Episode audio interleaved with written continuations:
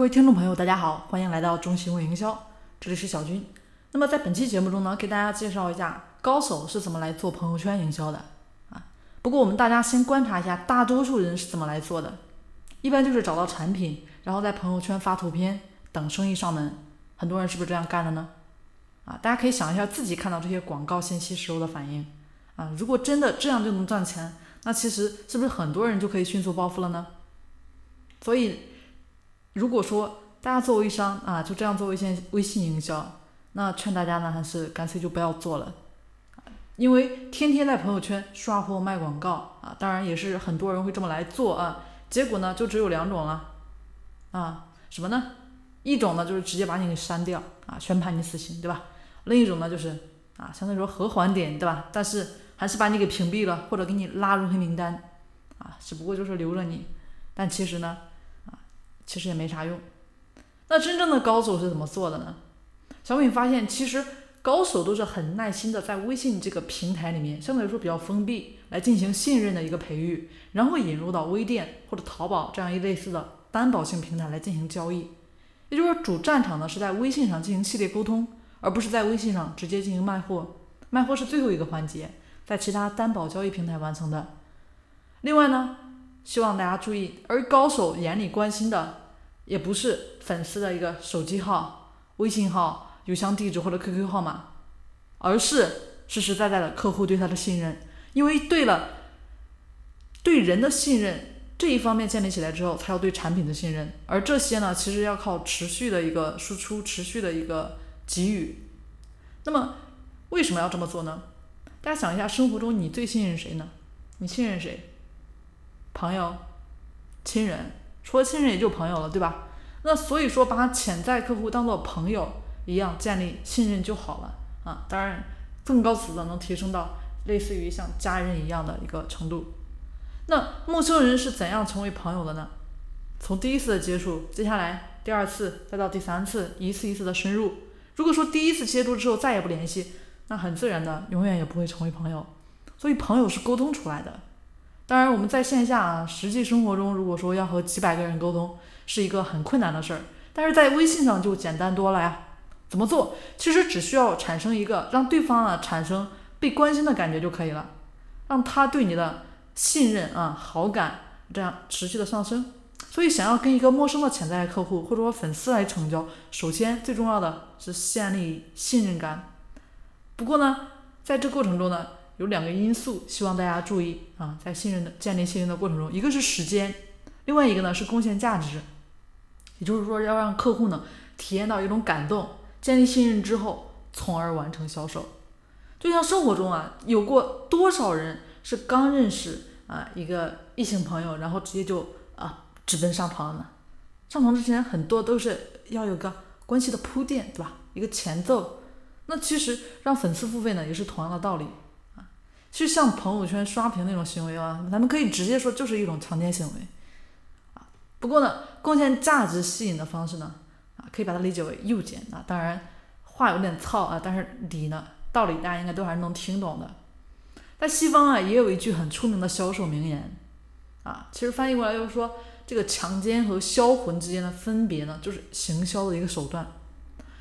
咱前面说的，其实。强奸和诱奸这个结果是一样，都是发生了性行为。但是前面提到的前者呢，却让人很痛恨，因为是用了手段强逼，对吧？恐吓、暴力。但是我们说的后者呢，其实用的是意境行销，会让人感觉回味无穷，因为他用的手段呢是引诱啊，而且还是若即若离，这样欲拒还迎的啊，稍微有点快乐，有失落，整个一个循环。欲仙欲死，所以成交之后，被诱者呢就会有有一种回味无穷的感觉。当然不是说让大家骗人啊，我们朋友圈发内容要遵循的原则啊，这里面有四点大家一定要注意：一，首先呢要利他，这是最核心的；其次呢要有用、有趣，同时呢也要自愿。刚才提到啊，我们这个利他主义一定一定是发朋友圈的一个核心。这样自己传播起来感觉很棒、很快乐，也能让别人感觉到很快乐啊，有价值。那么其实真正的销售永远都不是产品，而是问题的一个解决方案，这才是他们的真正卖的一个内容。那在解决方案里面有一部分其实是知识载体啊，就有知识的内涵在里面了。当然，真正人们认为有价值的呢，其实就是这么一些无形的部分。所以这一点啊，不论说以前有没有意识到啊，人们其实买的就是那个无形的部分，而这个部分任何行业、任何产品呢都存在。因为我们直接去购买商品的时候啊，会要求大量的一个相关的信息。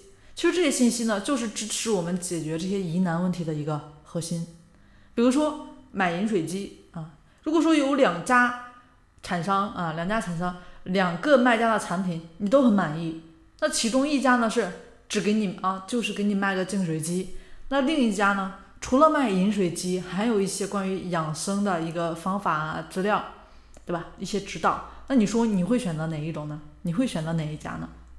事实上，净水机它就是解决人们饮水啊一个这样一个小难题啊。其实核心的人们要的是健康，那健康的这块是一个很大的一个关键的部分，也是人们普遍要解决的问题。所以人们更愿意去选择能给他带来健康，他关注的，哎，同时呢又给他有养生知识，同时呢更好正正好呢这里有一个产品，对吧？能帮助他解决他这块生活中的这么一个小问题。那假如说你给十万人提供了健康保健的一个解决方案，那其实剩下啊再有一万人来购买啊你这边的饮水机，其实也是水到渠成。那这些好的产品类型共同特点呢，就是含有知识类的、无形的信息的，而且能够解决人们普遍性的问题。其实这样一来，目标客户就壮大了。啊，大家应该知道啊，之前或者也听过，要给目标顾客呢不断的提供价值。那么提供价值应该提供什么样的信息？提供什么样的信息呢？记住一点啊，就提供的价值虽然说是免费的，但是一定是很有价值的，对客户有帮助的。所以免费提供的东西也要塑造价值，这样去提供的价值，受众呢就会长久的重视，这样对受众而言也是最有用的。关于提供价值，大家只需要记住三句话：第一。你提供的价值，这个价值可以表现为任何形态啊，可以说是实物、虚拟啊，但是成本呢，自己这边肯定要控制一下啊，成本低一点，最低，而且呢要保证有效、能持续影响的这么一些信息性产品啊，可以说是视频、录音、电子书，或者说是文本文字啊，大家结合自己这边的一个一个产品或者说服务啊进行表现。那第二点呢？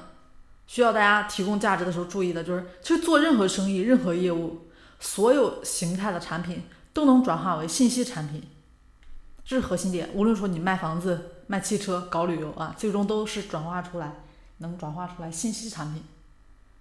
那第三点呢，就是我们这个信息产品呢，都是能够通过改编技术来制作出来。运用改编技术，可以把任何领域、任何行业内的一些关注度较高的文章进行整理。按照一定的标准呢来进行归纳，按照一定的逻辑结构呢来进行改编，这其实就是一份很宝贵的信息产品。那你接下来你要做的是什么呢？就是把这些有价值的信息产品，这些价值提供给你的潜在客户，有了持续影响，才能更好高效率的成交。好，那么今天呢就先给大家分享到这里。呃，这里呢是我们的中心微营销，我是小军。每天呢，跟大家分享不一样的营销思维，也欢迎大家呢添加小军的微信三零四九三九六七，我们下期节目见。